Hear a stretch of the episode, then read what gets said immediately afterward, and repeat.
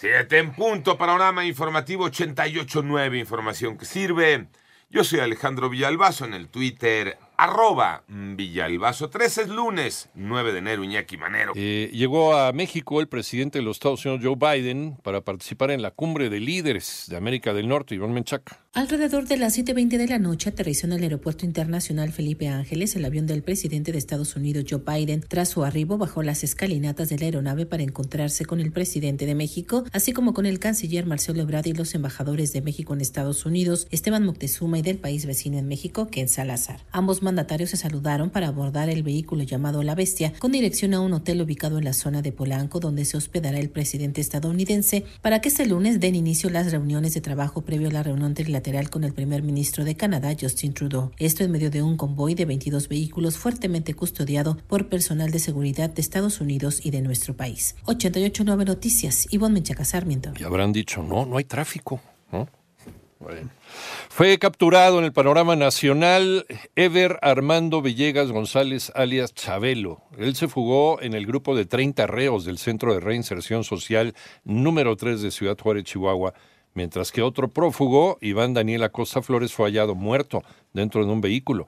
Por otra parte, tres militares fueron asesinados en una emboscada ocurrida en la localidad de San Juan de Tuzal, en el municipio de Charcas, San Luis Potosí. Los cuerpos fueron llevados al servicio médico legal para la necropsia de ley. En tanto fue capturado José Rodolfo Villarreal Hernández, alias El Gato, presunto líder del grupo criminal de los Beltrán Leiva en Nuevo León y quien está clasificado dentro de los 10 más buscados por el FBI.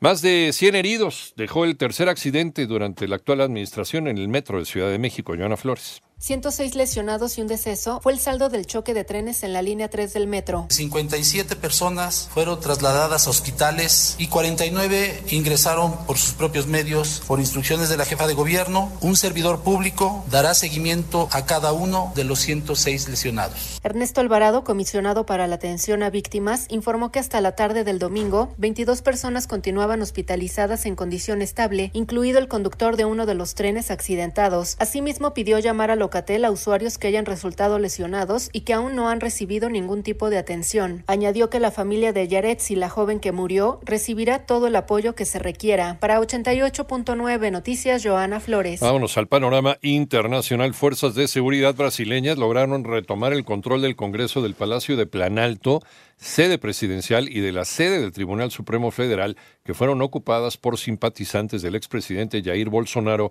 y que buscaban consumar un golpe de Estado. China por fin reabrió sus fronteras tras más de mil días de cierre a causa de la pandemia por COVID-19, por lo que ahora los extranjeros que deseen ingresar a su territorio no deberán someterse a un periodo de cuarentena. Y Kevin McCarthy fue elegido presidente de la Cámara de Representantes de los Estados Unidos luego de una jornada de cuatro días en la que se realizaron 15 rondas de votaciones en las cuales una facción de los propios republicanos le complicaron el camino.